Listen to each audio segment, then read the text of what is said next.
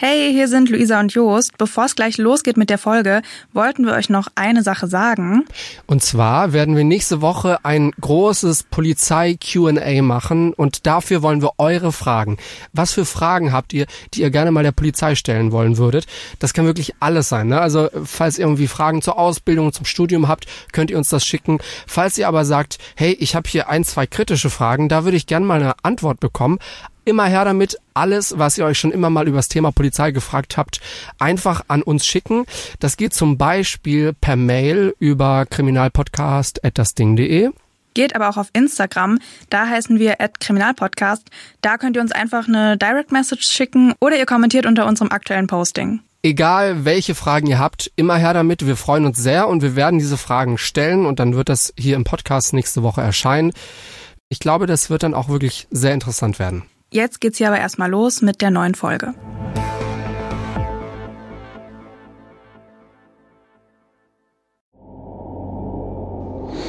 da war nie irgendwie, dass das, ja, dass man damit was Bösem gerechnet hat. Wir haben als Kinder, haben wir bei den Pferden am Stall übernachtet. Wir haben im Heuschober geschlafen oder auf dem Auslauf gezeltet. Also da war nie irgendwie eine Idee, dass da was Schlimmes ähm, passieren könnte. Es ist ja auch so, dass der Ort ist nicht sonderlich weit weg. Also das sind Luftlinie vielleicht 300 Meter.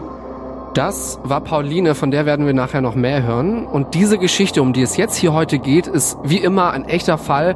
Alles, was ihr hier hört, haben wir sorgfältig recherchiert. Das heißt, die Wahrscheinlichkeit ist also hoch, dass alles genau so passiert ist. Um die Menschen, um die es jetzt hier gleich geht, zu schützen, haben wir die Namen geändert. Das Ding. Ich habe mir ein Messer mit ins Schlafzimmer genommen, weil ich mir gesagt habe, bevor meine Tochter ohne Mutter aufwächst, werde ich mich wehren. Der Verwesungsgeruch ist unverwechselbar. Also wenn man das einmal gerochen hat, erkennt man das gleich immer wieder. Also wenn man eine Tür öffnet, oder weiß man sofort, was passiert ist. Die Anzahl der Messerstiche ist jetzt nicht ganz so ungewöhnlich, aber dass eben gleich drei Leichen auf einmal gefunden werden, ist schon nicht ganz alltäglich. Und dann mussten sie die Waffen ziehen, weil, glaube ich, auch von hinten 20 Leute noch kamen, die sie bedroht hatten. Und stand mit zehn Kollegen, 50 Personen gegenüber. Ich habe auch immer diesen furchtbar unförmigen Spurensicherungsanzug an, in dem man nicht vorteilhaft aussieht. Fünf Minuten vor dem Tod. Der Das Ding Kriminalpodcast mit Luisa und Jost. Folge 37. Der Unbekannte auf der Überwachungskamera.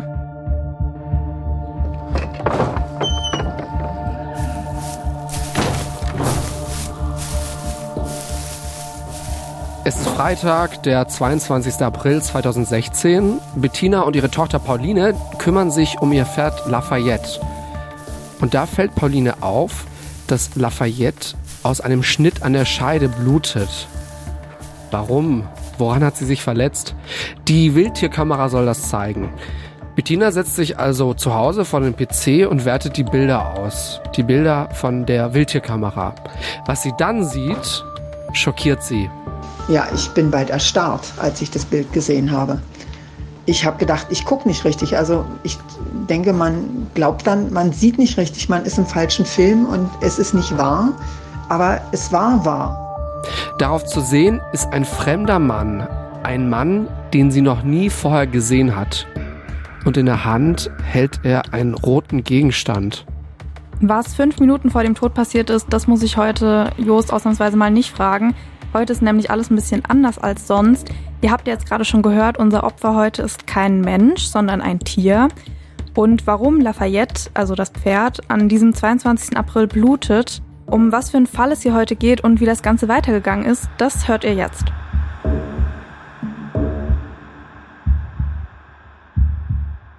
Es ist das Jahr 2016. Der Frühling hat gerade angefangen, es ist sonnig und es ist warm. Wir sind in einem kleinen Ort in Südhessen. Besser gesagt auf den Feldern dahinter. In diesem Niemandsland, wie Pauline es nennt, sind viele kleine Ställe, Koppeln und Felder. Ein kleines Paradies. Außer ein paar Spaziergängern kommt hier eigentlich niemand vorbei. Hinter dem Hof von Pauline und ihrer Mutter kommt ein offenes Feld am Waldrand. Überall drumherum Feldwege. Die Pferde und ihre Besitzer haben hier ihre Ruhe. Pauline wird später sagen, dass niemand damit gerechnet hätte, dass hier etwas Schlimmes passieren könnte. Im April ist das Pferd Lafayette erst seit einem knappen Monat bei Bettina und Pauline. Davor hat sie ihre ersten vier Lebensjahre in Frankreich in einer großen Herde verbracht. Sie ist es also noch nicht wirklich gewöhnt, mit Menschen zusammen zu sein und sie lässt sich auch noch nicht am Halfter führen. Als Bettina am 16. April, also knapp eine Woche bevor sie dann die Überwachungskameras auswertet, als sie an diesem Tag in den Stall kommt, da taucht Lafayette neben ihr auf. Ihr Bein ist blutüberströmt. Bettina ruft sofort den Tierarzt an, die Wunde ist aber so tief, dass sie genäht werden muss. Dass die Verletzung von einem anderen Pferd kommen könnte, das glaubt Bettina nicht, denn der Schnitt ist gerade und auch ziemlich tief, aber obwohl sie danach die ganze Gegend absucht, findet sie keinen Hinweis darauf, dass fremde Leute im Stall waren. An diesem 16. April, da regnet es auch ziemlich krass und damit der Verband jetzt eben nicht nass wird, muss Lafayette jetzt mit einem anderen Pferd im vorderen Teil des Stalls bleiben. Die Pferde werden aber unruhig und obwohl es regnet, lässt Bettina Lafayette dann eben doch jetzt aus dem Stall, Sie wickelt das verletzte Bein also zusätzlich in Plastik, dass da wirklich nichts passieren kann und lässt dann beide Pferde nach draußen. Trotz der Plastikschicht weicht der Verband aber durch und jetzt ist halt auch klar, okay, Lafayette muss jetzt doch alleine im trockenen Stall bleiben. Damit Bettina aber sieht, wie ihr Pferd sich verhält, wenn sie jetzt eben zum ersten Mal alleine ist, hat sie eine Wildtierkamera in der Nähe des Stalls aufgestellt. Die Kamera, die sollten wir uns auch merken, die wird später noch ziemlich wichtig werden, denn nur wenige Tage später, am 22. April, passiert dann das. An dem Freitag, wo das passiert ist, ähm, waren wir über Mittag bloß drei Stunden nicht da, etwa von 11 bis 14 Uhr. Und als wir dann wiederkamen, haben wir sie ein bisschen gestreichelt und massiert und sowas, sich ein bisschen um das junge Pferd gekümmert, ein bisschen Kontakt geknüpft. Und dabei ist meiner Tochter die Wunde an der Vagina aufgefallen mit Blut. Und da sagt sie, ich denke immer an Pferderipper, wenn ich sowas sehe. Und da sage ich, Mensch, um die Zeit kommt doch keiner hier raus. Wir hatten das erste schöne Wetter, die warmen Sonnenstrahlen, also ein richtiger Frühlingstag. Äh, Freitag, alle haben früh frei, kommen früh aus der Schule und jeder möchte natürlich in den Stall und sich ums Pferd kümmern oder reiten. Und da kann man doch leicht erwischt werden. Ja, sagt sie, stimmt auch wieder. Obwohl Lafayette jetzt diese neue Verletzung hat, scheint sie keine Schmerzen zu haben. Dass ein Fremder das Pferd verletzt haben könnte, das scheint für Bettina und Pauline aber eher unwahrscheinlich. Es ist mitten am Tag, sechs Ställe sind direkt in der Nähe und außerdem waren sie ja auch nur drei Stunden weg. Und auch die Polizei wird später sagen, dass so eine Tat mitten am Tag passiert. Das ist sehr ungewöhnlich. Bettina denkt, dass sich Lafayette im Stall verletzt haben muss. Es ist ja so, dass das Pferd immer noch nicht daran gewöhnt ist, auf so einem engen Raum eingesperrt zu sein. Ein Tag später, am Samstag, schaut sich Bettina die Bilder der Überwachungskamera an. Und da sieht sie, dass Pauline doch recht hatte. Auf den Bildern sieht sie nämlich einen fremden Mann. Der Mann hat eine Glatze, er trägt eine schwarze Jacke und in der Hand hält er einen roten Dildo. Auf einem der Bilder sieht man, wie er auf Lafayette zugeht. Bettina ist von den Bildern ziemlich geschockt. Ja, ich bin bald erstarrt, als ich das Bild gesehen habe. Ich habe gedacht, ich gucke nicht richtig. Also ich denke, man glaubt dann, man sieht nicht richtig, man ist im falschen Film und es ist nicht wahr. Aber es war wahr. Es waren ja dann mehrere Fotos. Er, sein Gesicht war zwar nicht drauf, aber äh, Kleidung war gut zu erkennen und war auch keine 0815-Kleidung, sondern Markenkleidung. Da, da geht es einem durch Mark und Bein. Nachdem sie die Bilder sieht, ruft Bettina dann sofort die Polizei. Die kann im Stall aber keine Spuren mehr finden. Pauline aber, die will den Täter unbedingt finden. Man muss dazu sagen, ähm, in so einem Pferderipper-Fall hatte unser Pferd eine sehr, sehr, sehr leichte Verletzung. Also da gibt es Fälle, da sind die Pferde wirklich tief aufgeschlitzt, die haben schlimme Verletzungen. Teilweise kann denen gar nicht mehr geholfen werden und die müssen euthanasiert werden. Da sind wir wirklich sehr glimpflich vorbeigekommen und dann weiß man halt nicht, war das seine Tat, wurde er gestört, was war da los? Und das ist natürlich auch, kommt er wieder? Das ist schon gruselig. Sie stellt die Bilder der Wildtierkamera jetzt auf Facebook und schreibt, Bitte teilen, wir hatten gestern einen Pferderipper im Stall. Er hat unsere junge Stute an der Scheide verletzt und hat sich scheinbar mit einem Dildo an ihr vergriffen. Und weiter schreibt sie, ich bitte darum, dass hier keine Hexenjagd entsteht. Wenn ihr einen Verdacht habt, wendet euch umgehend an die Polizei. Wenn der Täter das hier liest, bitte stell dich der Polizei. Paulines Posting geht richtig steil. Über 70.000 Mal wird der Beitrag geteilt Und auch die Medien berichten schließlich drüber. Einer Nachrichtenseite fällt dabei auf, dass zwischen Mai und September 2015, also so ein knappes halbes Jahr bis Dreivierteljahr vor diesem Vorfall jetzt, im Umkreis schon mal vier sogenannte Pferderipperfälle passiert sind. Und sogar Peter, also die Tierschutzorganisation, schaltet sich ein. Die bieten jetzt 1000 Euro für Hinweise, die zur Festnahme des Täters führen. Denn Peter sagt, Leute, die Tiere verletzen, verletzen früher oder später auch Menschen. Viele Mörder hätten sich zuerst an Tieren vergangen, bevor sie sich dann menschliche Opfer gesucht hätten. Das ist jetzt natürlich die Meinung der Tierschutzorganisation, das muss man dabei schon auch im Hinterkopf behalten. Durch Paulines Beitrag wird jetzt auch Oberkommissarin Martina Sattler auf die Sache aufmerksam. Sie arbeitet fürs Polizeipräsidium Südhessen und sie wird dann auch später bei diesem Fall mitermitteln. Dass Pauline die Bilder der Wildtierkamera veröffentlicht hat, findet sie aber gar nicht gut. Sie schreibt ihr auch direkt, dass sie die Bilder bitte löschen soll, denn ja, weil es natürlich die Ermittlungsarbeit der Polizei extrem erschwert beziehungsweise fast verhindert. Äh, weil wenn der Täter natürlich davon Wind bekommt, das sieht, ähm, kann er sich darauf einstellen, kann sich dementsprechend rüsten, ähm, Beweismittel verschwinden lassen etc. Deswegen ist es unglaublich wichtig, wenn solche Sachen sind, immer sich direkt mit der Polizei in Verbindung zu setzen und das mitzuteilen. Wir haben überall Kollegen, die sich damit beschäftigen und ähm, das auch sehr ernst nehmen und da sich sofort drum kümmern kümmern. Als Pauline die Nachricht der Kommissarin kriegt, löscht sie die Bilder dann auch sofort wieder, denn die Bilder können nicht nur den Täter warnen, sie könnten auch eine Hetzjagd auslösen, wenn jemand eben meint, den Täter erkannt zu haben. Ja, das haben die mir auch gesagt. Ähm, mein Glück war da so ein bisschen, dass ähm, man den nicht richtig erkannt hat. Aber es ist ja natürlich schon so mit diesem Datenschutz und was nicht allem, wenn man sein Gesicht da erkannt hätte und ich hätte dieses Bild da reingestellt und dann geht auch ganz schnell, ähm, ich glaube auch bei der Pferdewelt so ein bisschen schneller, so eine Hexenjagd los.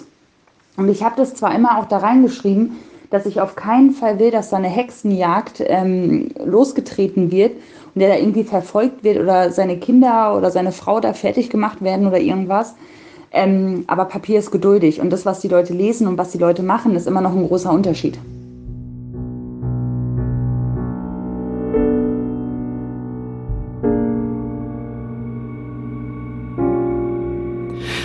Direkt am nächsten Tag fährt diese Oberkommissarin zu Bettina und Pauline in den Stall und schaut sich den Tatort nochmal genauer an. Die Kommissarin ist sich sicher, der Täter hat sich Lafayette ausgesucht, weil sie alleine im Stall stand. Weil andere Pferde hätten den Täter bei seiner Tat vielleicht gestört. Auch die Nachbarn werden dann befragt und eine Nachbarin hat an diesem 22. April wohl sogar mit dem Täter gesprochen. Meine Nachbarin hat dann äh, sich gemeldet und hat gesagt, sie hat ihn gesehen. Der lungerte da rum. Der hat auch am anderen Nachbarstall, die auch Stuten haben, äh, geguckt und hat behauptet, er geht spazieren. Aber sie hat ja auch eine detaillierte Beschreibung an die Polizei gegeben, wie das abgelaufen ist. Das hier ist der originale Text der Zeugenaussage. Wir haben ihn nachgesprochen. Zeugenaussage Nachbarin Mareike. Ich kann mich noch gut erinnern. Es war ein Freitagnachmittag, circa 13 Uhr. Es war sonnig und blauer Himmel. Ich fuhr mit dem Auto und meinem Hund zusammen an unseren Stall. Als ich um die Kurve bog, sah ich einen Mann, der scheinbar nur spazieren ging, in der Höhe des Stalles unserer Nachbarn. Ich weiß nicht warum, aber mein Herz begann schneller zu schlagen und ich hatte ein seltsames Gefühl im Bauch. Das Wetter lud zum Spazierengehen ein, dennoch fand ich die Uhrzeit seltsam. Da man als Pferdebesitzer zu unterschiedlichen Tages- und Wochenzeiten oft am Stall ist, weiß man, wie oft Spaziergänger dort vorbeilaufen und zu welcher Tages- oder Uhrzeit. Für einen Freitagnachmittag kam mir das seltsam vor. Er hatte keinen Hund dabei und wirkte, als würde er dort verweilen und beobachten. Er stand an unserem Nachbarstall und blickte über den Zaun zu den Pferden. Ich fuhr langsam vorbei und schaute ihn mir genau an. Er wendete sich um, im Begriff zu gehen und blickte mich an. Ich fuhr zu unserem Tor und öffnete es. Unser Stall liegt nicht direkt am Weg und hinter Bäumen, so konnte ich den Mann weiterhin beobachten. Er schlenderte in langsamem Gang in Richtung unseres Stalles. Er wirkte zufrieden und entspannt, als wolle er den Moment genießen, ganz ohne Zeitdruck. Als er dann an unserem Tor stoppte und sich auf dem Zaun abstützte, um unsere Pferde aus der Ferne zu beobachten, nahm ich meinen Hund und lief zu ihm hin. Er beobachtete mich. Ich fühlte mich von seinem Blick taxiert, hielt ihm aber selbstbewusst stand. Ich sprach ihn an, ob man ihm helfen könne. Er grinste mich an.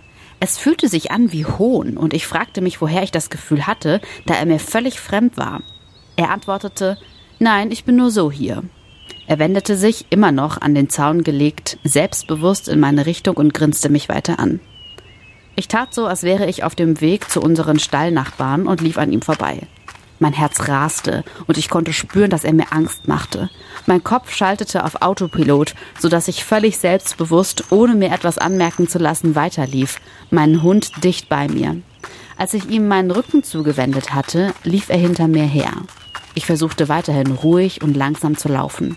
Ich schaute bei allen Nachbarn über die Zäune nach den Pferden, ob die Ställe verschlossen waren.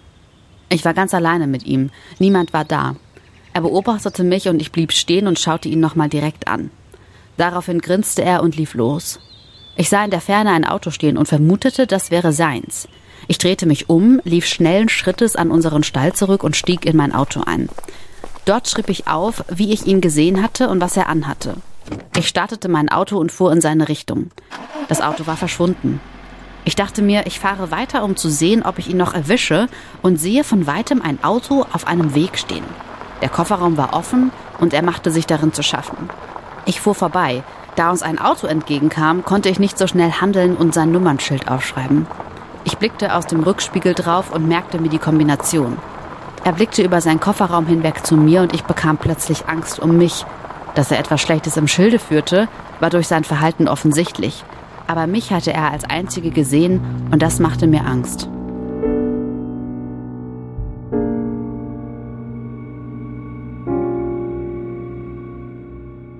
Vor allen Dingen kam er ihr sehr komisch vor und ihr Hund, der damals noch lebte, der hat sich ähm, dicht, dicht bei ihr gehalten. Äh, die ist sonst unheimlich freundlicher, kinderlieber Hund und mit dem kann man alles machen. Ähm, die hat sich dicht bei ihr gehalten, die wäre nicht zu dem Mann hingegangen. Und sie hatte dann auch das Auto gesehen. Wir wussten also, was für ein Auto und wir wussten auch eine Nummer. Aber das war eben nicht die richtige Nummer. Deswegen konnte der auch nicht gefasst werden. Nach der Tat sind Bettina und Pauline, aber auch die anderen Stallbesitzer immer noch aufgeregt. Sie haben nämlich Angst, dass der Täter wiederkommt. Sie organisieren deswegen jetzt Nachtwachen und bleiben rund um die Uhr bei den Tieren.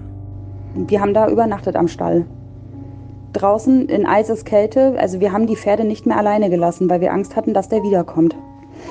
Wir haben ganz schnell eine ähm, WhatsApp-Gruppe gegründet, wo wir das halt reingestellt haben, auch in der Hoffnung, dass den vielleicht jemand kennt. Ähm, haben die Bilder denen gezeigt, dass die wissen, worauf man Ausschau hält. Das sind so viele kleine Stallgemeinschaften, aber im Großen ist es dann doch wieder eine große Stallgemeinschaft und man hält zusammen. Also da war dann auch sofort ähm, war ein Plan aufgestellt, wer wann wie an den Höfen ist, wer ähm, die Nachtwachen macht. Und wir haben das immer gemacht, dass wir zu zweit oder zu dritt in der Nacht waren, dass da halt keiner alleine sitzen musste. Weil das ist wirklich, also Angst.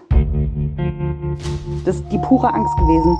Wir da saßen da zu dritt und wir haben auch von Anfang an beschlossen, wir fangen nicht an, darüber zu reden, ob es irgendwo draußen knackt, ob wir Schritte hören oder sonst was. Wenn es einer hört, sagt er, er hat es gehört und dann geht man zusammen raus und guckt sich das an. Damit da nicht irgend so Panikmache kommt wie im Zeltlager oder was. Ne? Oh, ich hab's knacken hören, hast du es auch gehört und jeder macht sich da voll in die Hose. Wir hatten halt schon einen Besenstiel neben uns stehen, um uns, um uns im Zweifel zu wehren. Man will da natürlich nicht, dass es da auf eine Schlägerei kommt oder so. Man will den da irgendwie festhalten, bis die Polizei kommt. Man weiß ja auch nicht, wer das ist oder, oder wie viele es vielleicht sind. Also man rechnet da ja echt mit dem Schlimmsten. Und dann ist natürlich auch die Frage, na will man das jetzt hier Ewigkeiten durchziehen mit immer Nachtwache? Und wir haben halt gesagt, wir machen das, bis wir diesen ganzen Aufwand von Kameratechnik, diese ganze Überwachungstechnik, bis die einfach besser steht. Und bis wir das wirklich alles so überwachen können, dass man sagen kann, man kann jetzt zu Hause bleiben. Von den Nachtwachen ist die Polizei semi begeistert.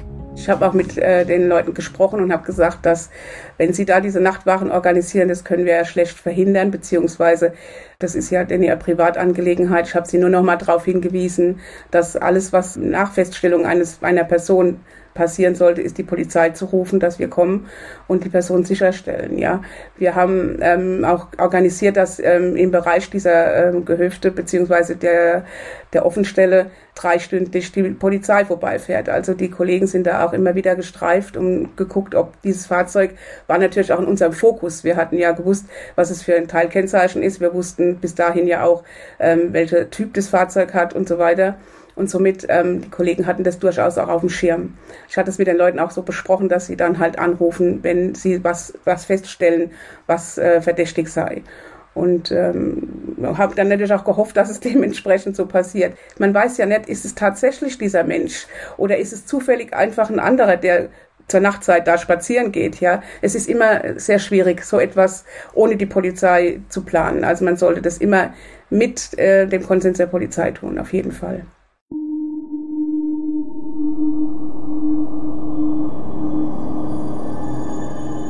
Der Täter kommt tatsächlich zurück. Diesmal sieht ihn jetzt eine andere Nachbarin. Sie hat sich dann sogar das Kennzeichen gemerkt und aufgeschrieben. Und auch ihre Originalzeugenaussage haben wir jetzt hier nochmal nachvertont. Zeugenaussage Melissa. Donnerstag, 28. April 2016. Als ich am 28.04.2016 mit meinem Jungpferd an der Hand von unserem Stall aus Richtung Süden Landgraben lief, kam mir in der Ferne ein dunkles Auto entgegen. Nach etwa 150 Metern auf Höhe des weißen Zaunes eines benachbarten Stalles erkannte ich, dass es sich um den bereits gesichteten dunklen Kleinwagen mit Darmstädter Nummernschild handelte. Während ich mein Handy aus meiner Jackentasche holte, wich das dunkle Auto auf den kleinen angelegten Parkplatz rechts von mir aus. Aufgrund des Sonnenstandes und der Spiegelung der Scheiben war es mir nicht möglich, den Fahrer des Fahrzeuges detailliert zu sehen. Erkennbar war nur, dass es sich um einen Mann handelte und dieser alleine in dem Fahrzeug war. Während dieser in Schrittgeschwindigkeit weiter auf mich zufuhr, notierte ich mir das Kennzeichen. Ich blieb auf Höhe des Vorderrades stehen und informierte um 11.51 Uhr umgehend die Notfallrufnummer 110. Dass die Nachbarin sich das Kennzeichen aufgeschrieben hat, ist für die Polizei natürlich ziemlich hilfreich, sagt auch Polizeioberkommissarin Martina Sattler. Hat sich schon herausgestellt, dass ähm, sehr viele Pferdebesitzer dieses Kennzeichen bzw. dieses Fahrzeug an anderen Höfen im Kreisgebiet gesehen haben wollen. Da war Biblis und Lambertheim, überall wo äh, Offenstelle waren äh, außerhalb der Städte, ähm, hat man wohl dieses, dieses Fahrzeug fahren sehen oder parken sehen. Und äh, da war uns klar, dass es dringlich wird, dass der unterwegs ist und ähm, immer wieder halt da Pferdehöfe kontaktiert. Jetzt mit diesem kompletten Autokennzeichen geht es dann auch ganz schnell. Die Nachbarn und die Polizei suchen die komplette Gegend ab. Innerhalb weniger Minuten erwischt die Polizei den Täter und verbietet ihm, in den Ort reinzufahren. In den Ort, an dem diese ganze Sache passiert ist. Und die Ermittlungen gehen dann so weiter. Die Kleidung des Mannes wird kriminaltechnisch untersucht. In einer Jackentasche des Mannes finden die Ermittler ein Schwammtuch. Und auf dem Tuch finden sie die DNA von Pferd Lafayette. Sie untersuchen das dann noch genauer und finden raus, dass es Flüssigkeit aus dem Genitalbereich sein muss. Damit steht eindeutig fest, dieser Mann ist der Täter. Da habe ich mich darüber nicht gefreut, wie soll ich sagen, gefreut. Ich war zufrieden mit dem Ergebnis, sehr zufrieden, dass wir dazu beitragen konnten, dass ein Täter gefasst und ermittelt wurde und auch seiner gerechten Strafe zugeführt wurde. Im November 2017, also fast anderthalb Jahre später, wird gegen den Mann dann ein Strafbefehl erlassen. Was das genau ist, das erklärt euch unsere Justizexpertin Elena später nochmal. Die Strafe dabei 120 Tagessätze a 30 Euro. Der Täter war davor wohl noch nicht strafrechtlich aufgefallen. Bettina ist verhältnismäßig zufrieden mit der Strafe. Es war eine Strafe, die ziemlich aufsehenerregend hoch war, äh, weil es sonst gar nicht so verurteilt worden ist. Also eigentlich kann man mit der Strafe zufrieden sein. Gefühlt ist natürlich die Strafe, fragen Sie jeden Pferdebesitzer, was da für eine Strafe draufsteht, ist ganz klar. Aber eigentlich ist es schon ähm, ein Schritt in die richtige Richtung gewesen. Pauline aber findet, dass die Strafe nicht gerecht ist. Also ich meine natürlich, das tut weh und das ist viel Geld, aber was ist Geld? Man sieht es doch an den Leuten, die zu schnell fahren.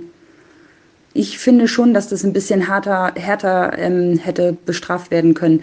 Es ist ein sehr hohes Urteil für diese Tat, aber ich glaube, es liegt auch daran, dass ähm, einfach da nicht so viele verurteilt sind, dass man da nicht so viele zu fassen kriegt. Nach der Tat treffen Bettina und ihre Nachbarn Vorkehrungen, dass sowas nicht nochmal passieren kann. In den Ställen hängen jetzt mehrere Kameras, überall sind Schilder angebracht, dass auf den Höfen gefilmt wird. Fremde, die ohne Kinder die Feldwege langgehen, werden sofort angesprochen. Jetzt, knapp fünf Jahre später, fühlt sich Bettina immer noch hilflos. Ihre Pferde rund um die Uhr im Stall einzusperren, das will sie aber nicht. Es sei auch schon oft genug vorgekommen, dass Ställe direkt am Haus aufgebrochen worden seien. Schutz biete hier nur die lückenlose Überwachung. Und sie sagt auch, dass Pferdemisshandlungen immer noch häufig vorkommen. Teilweise bietet die Polizei sogar Infoveranstaltungen für Pferdebesitzer zu dem Thema an. Denn, dass die Täter bei so einer Tat geschnappt werden, ist richtig selten. Und obwohl die Oberkommissarin ja schon viele andere Fälle kennt und ja auch in ihrem Alltag immer wieder mit verschiedensten Fällen konfrontiert ist, auch sie sagt, dass dieser Fall für sie was ganz Besonderes war ja, ich habe natürlich auch durch den Fall wieder viel gelernt. Das ist ja immer so, man lernt ja nie aus und ähm, wenn man solche Fälle hat, die sehr komplex sind, das, der Fall, äh, diese Ermittlungsarbeit hat ja gedauert. Von äh, April haben wir angefangen zu ermitteln und ähm, bis wir das durchermittelt hatten, war es und die ganzen Untersuchungen durch waren und so weiter, war es ja schon Oktober. Also es hat ja auch eine ganze Zeit in Anspruch genommen, diesen Fall ähm, zu bearbeiten. Dann ist es natürlich immer sehr schön, wenn man positiv ähm, einen Ausgang dann auch hat, ja. Wenn wir uns jetzt nochmal zurückerinnern an den Anfang, an die Verletzung vom Bein, also der Grund, warum Lafayette das Pferd überhaupt erst in den Stall kam, wenn wir uns da nochmal zurückerinnern, bis jetzt konnte nicht geklärt werden, woher diese Verletzung stammt ob sie einfach eine natürliche Verletzung war vom Pferd selbst oder von einem Menschen. Bettina und Pauline vermuten, dass das auch dieser Täter war, um den es hier heute ging. Das konnte die Polizei ihm aber nicht nachweisen. Ein paar Jahre vergehen und irgendwann schreibt plötzlich eine fremde Frau Pauline über Facebook. Sie schreibt, dass der Täter gestorben sei. Ich noch nachgefragt, ich sage, wer bist du überhaupt? Wo, woher willst du das wissen? Ähm, dann kam aber nichts mehr. Das hatte ich dann meiner Mutter erzählt. Und da haben wir dann versucht, so ein bisschen was rauszukriegen. Und also so ganz genau bestätigt habe ich das immer noch nicht. Aber er ist wohl tot.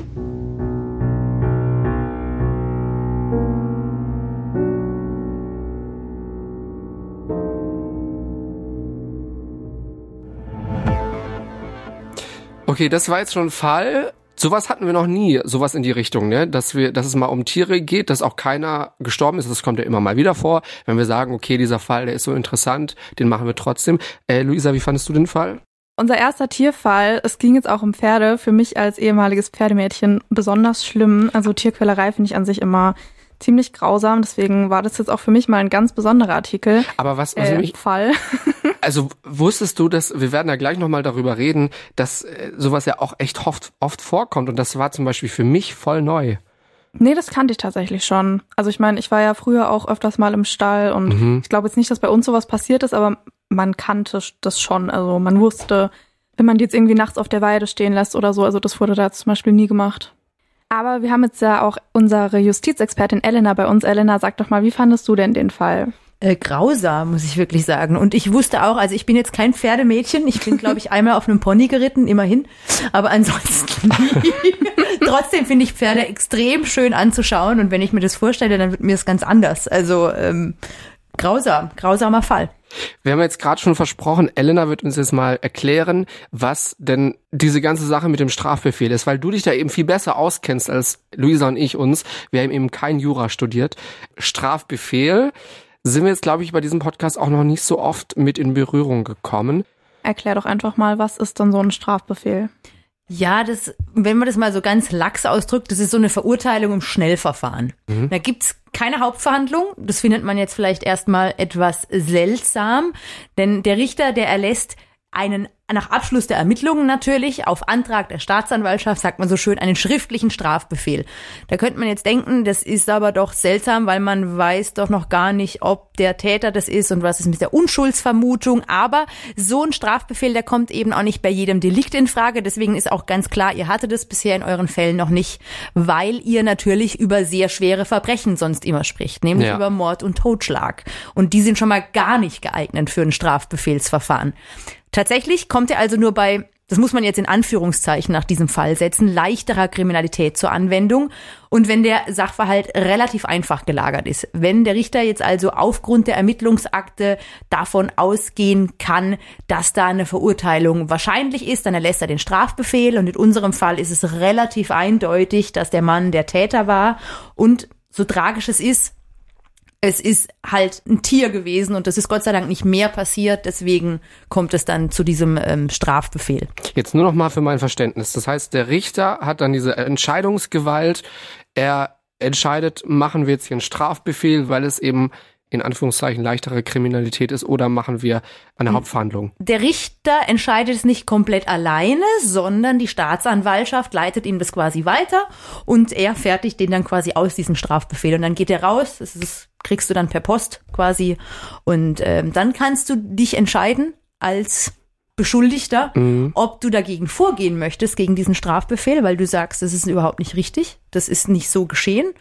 Oder ob du dagegen vorgehen möchtest, weil dir die Strafe zu hoch vorkommt. Und dann kommt es tatsächlich zu einer Hauptverhandlung, wenn du Einspruch gegen diesen Strafbefehl einlegst. Ich könnte mir vorstellen, viele Täter oder Täterinnen, die haben dann vielleicht gar keinen Bock auf so eine Gerichtsverhandlung, dass sie das dann halt einfach akzeptieren, oder? Genau, weil das ist natürlich dann auch immer mit Presse verbunden, sage ich mal. Und gerade so ein Fall könnte ich mir jetzt vorstellen, wenn da eine Hauptverhandlung ist, dann Da will man vielleicht nicht unbedingt sein Gesicht in der Zeitung zu sehen. so ist es ja. So, wir haben vorhin im Fall über was ziemlich Interessantes gesprochen. Das war ganz neu für mich. Ich habe es schon mal so angedeutet, dass das häufig vorkommt, dass, dass Pferde ja so angegangen werden. Das war für mich ganz, ganz neu. Ich weiß nicht, für dich nicht so, ne? Nee, für mich tatsächlich nicht. Also bin selber zwölf Jahre lang geritten. Und also es gibt immer Leute, die, keine Ahnung, denen es halt irgendwie besonders Spaß macht, Pferde jetzt nicht mal unbedingt zu verletzen, aber halt sie zu erschrecken. Also ich weiß noch um Silvester rum zum Beispiel, da bin ich gar nicht gerne reiten gegangen, weil es Mhm. gab immer irgendwelche richtig witzigen Personen, Ja. die halt dann in die Nähe vom Stall gekommen sind und dann halt ihre Böller da haben steigen lassen. Und das finden Pferde natürlich nicht so super. Ach so, Ich und die glaub- Leute hat's dann gefreut, wenn, wenn das hochging und die ganzen Pferde zum anderen Ende der Koppel gerannt sind, weil sie halt Angst hatten. Ja, wahrscheinlich. Also man hat die jetzt nie so wirklich gesehen, aber man wusste halt, okay, das muss hier in der Nähe sein, weil es war halt immer super laut. Mhm. Also ich kenne das halt auch, dass es halt immer, keine Ahnung, so Leute gibt, die das halt einfach total toll finden, wenn die sich jetzt erschrecken, wenn die da durchgehen, wenn die da in Panik geraten. Ich weiß jetzt nicht, was einen daran so, was man daran so schön findet, aber gut. Das eine ist eben Pferde erschrecken. Wir hatten es jetzt heute von noch viel schlimmeren Sachen und wir starten damit unsere Nachbesprechung und wir sprechen da jetzt auch nochmal mit Martina Sattler, der Oberkommissarin, so ein bisschen drüber hier in der Nachbesprechung. Bevor wir richtig loslegen, wir haben immer vier Karteikarten und mit diesen vier Karteikarten ja, da hangeln wir uns so ein bisschen durch die Nachbesprechung. Ich ziehe jetzt einfach mal die erste, weil es gerade super passt. Was lernen wir daraus? Martina Sattler, Oberkommissarin, Polizeipräsidium Südhessen, sagt auch, ja, also es gibt immer wieder überall Fälle von Pferdeverletzungen. Wir haben leider sehr viele Fälle im Jahr, also es ist über das ganze Jahr verteilt. Ähm, in allen Regionen, wo Pferde sich befinden, gibt es Menschen, die Pferde erheblich verletzen. Ähm, Schnitte am Hals oder ähm, oft halt auch im Genitalbereich, wo Pferde auch tatsächlich verenden, ja, oder das halt nicht überleben, haben wir immer wieder Fälle. Wir haben auch Fälle von kleineren Verletzungen, ähm, wo es wahrscheinlich einfach nicht zu mehr kommt, weil sie gestört werden oder weil die Pferde es halt auch nicht zulassen, ja. Aber es gibt leider immer wieder und ähm, sehr häufig. Täter fassen. Wie würdest du denn da so als Polizistin, als Polizist los und vorgehen?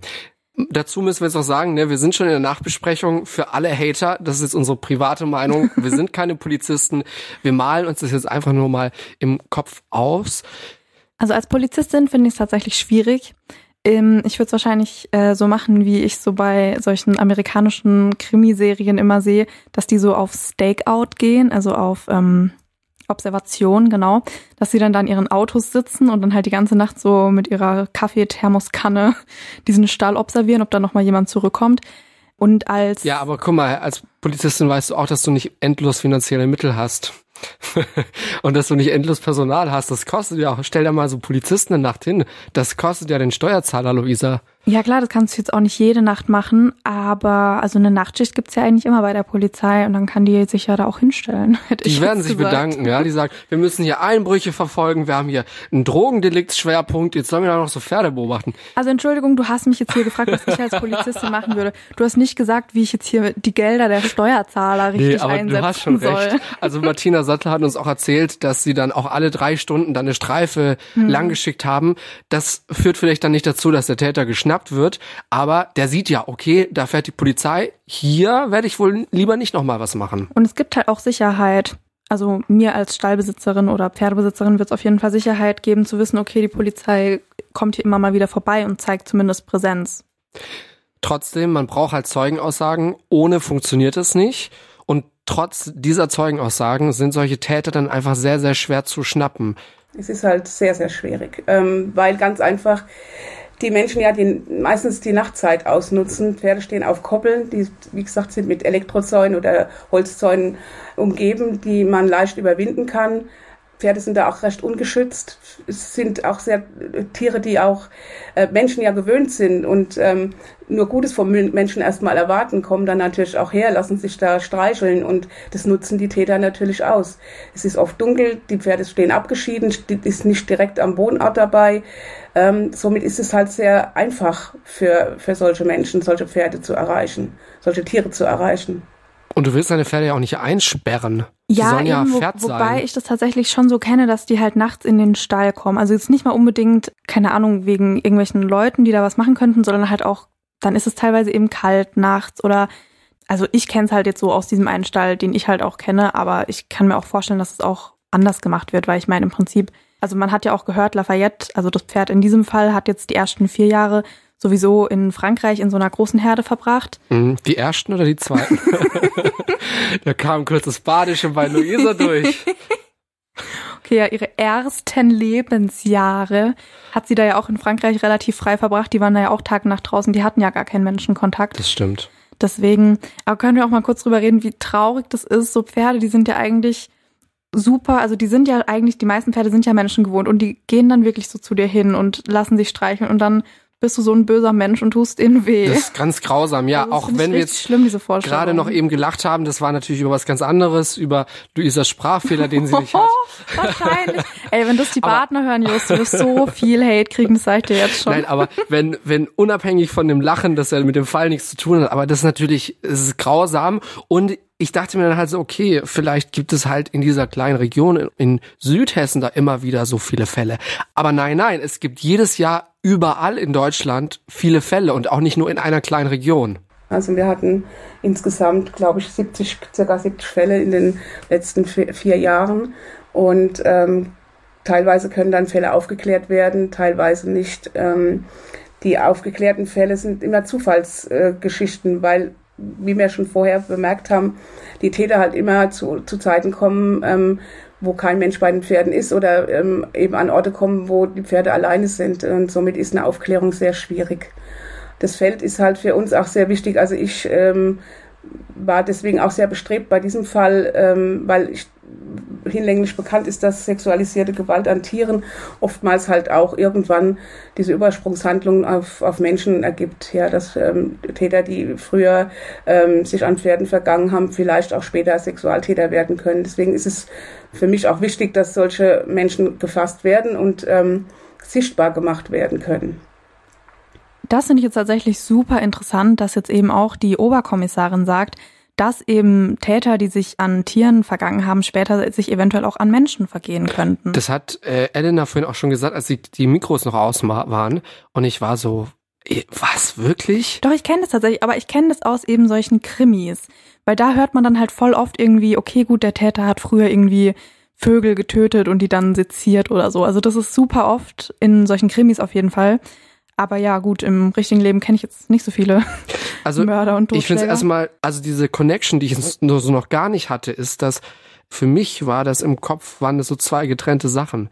Aber also ich finde wow. es eigentlich gar nicht so weit hergeholt, weil ich meine, das eine ist ja auch ein lebendes Wesen. In meinem Kopf war das so, okay, ich habe jetzt diesen, eventuell diesen Pferdefetisch, den lebe ich nicht am Menschen aus, so.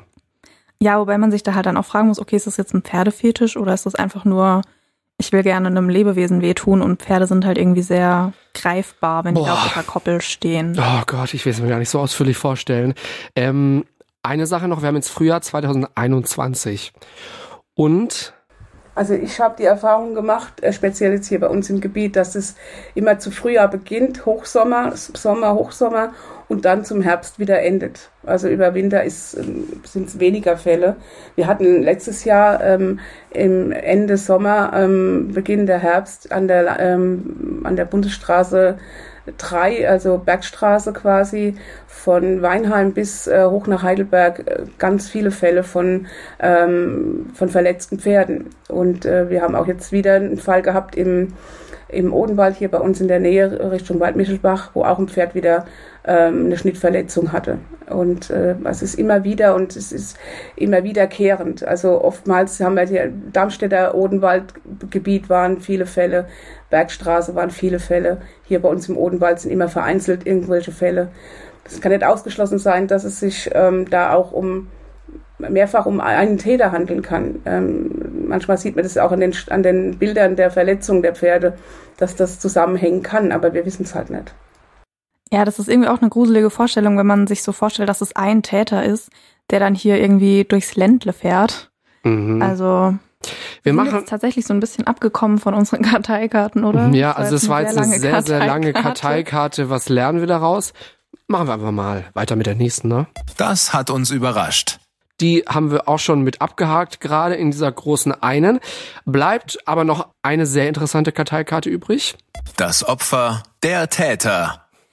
Was ich sehr bemerkenswert fand bei diesem Fall, war, dass hier äh, diese ganze Nachbarschaft sich so zusammengeschlossen hat. Ne? Die haben eine WhatsApp-Gruppe gegründet, die haben Nachtwachen organisiert, da kann man jetzt halten, was man will. Ich kann es verstehen, ehrlich gesagt. Es gibt aber auch Leute, die sagen, hm, nicht so cool, wir sind hier immer noch in einem Land, in dem man keine Selbstjustiz betreibt.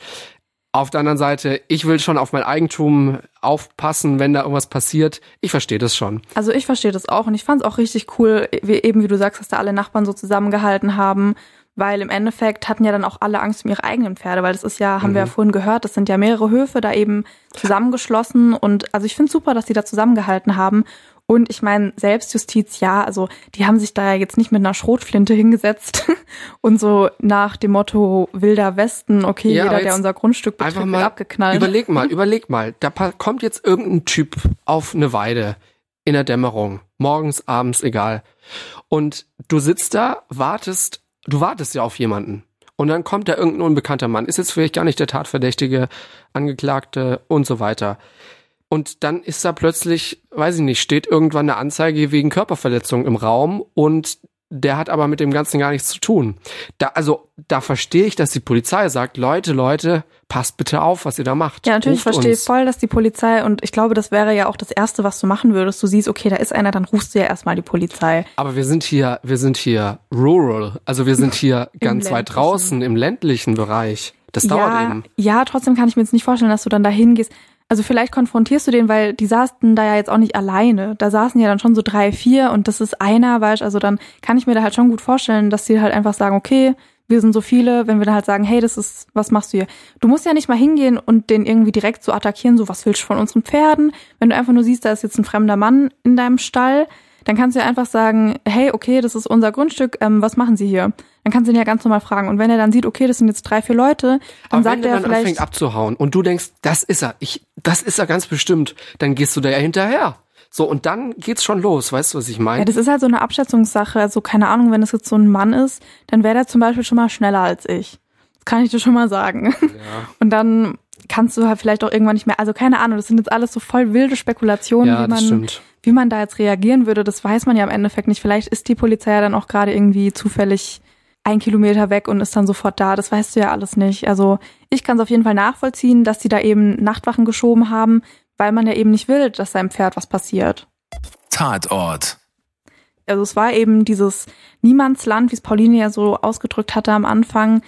wo halt eigentlich nur eben diese verschiedenen Ställe sind. Und das ist natürlich ein optimaler Tatort für einen Täter, der eben auf sowas aus ist. Also Sehr es ist eine- weitläufig. ja, und halt auch wirklich so, wie sie eben sagte, Niemandsland. Da ist ja, da ist niemand außer den Stallbesitzern.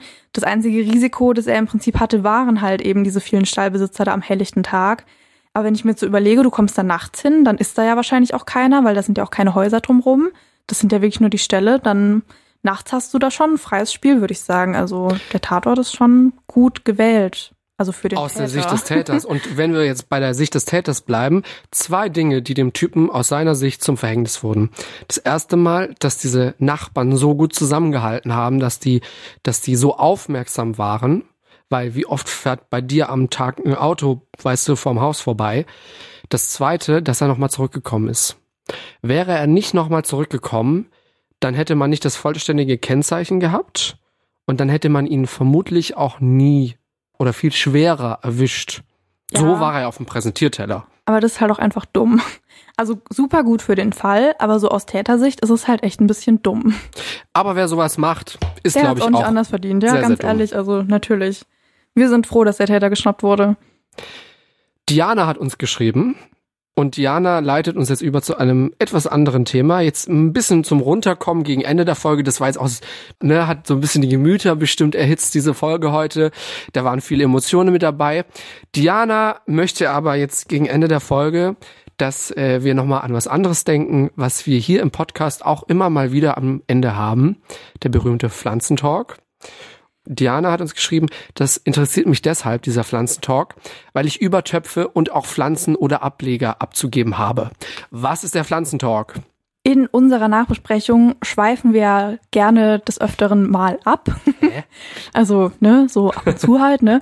Und irgendwann sind wir da halt auf Pflanzen gekommen, keine Ahnung. Just hat eigentlich gar keinen grünen Daumen, aber irgendwann sind wir da mal so auf Pflanzen und Umtopfen und Setzlinge und was weiß ich was gekommen.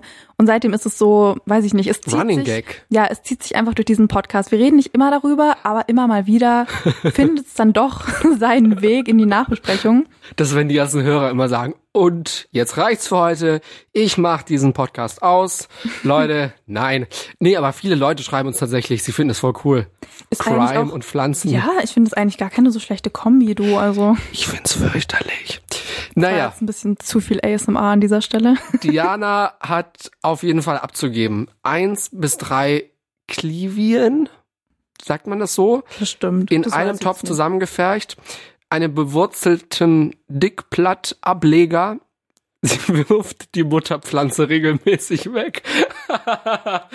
ähm, dann hat sie noch eine Grünlilie als Ableger.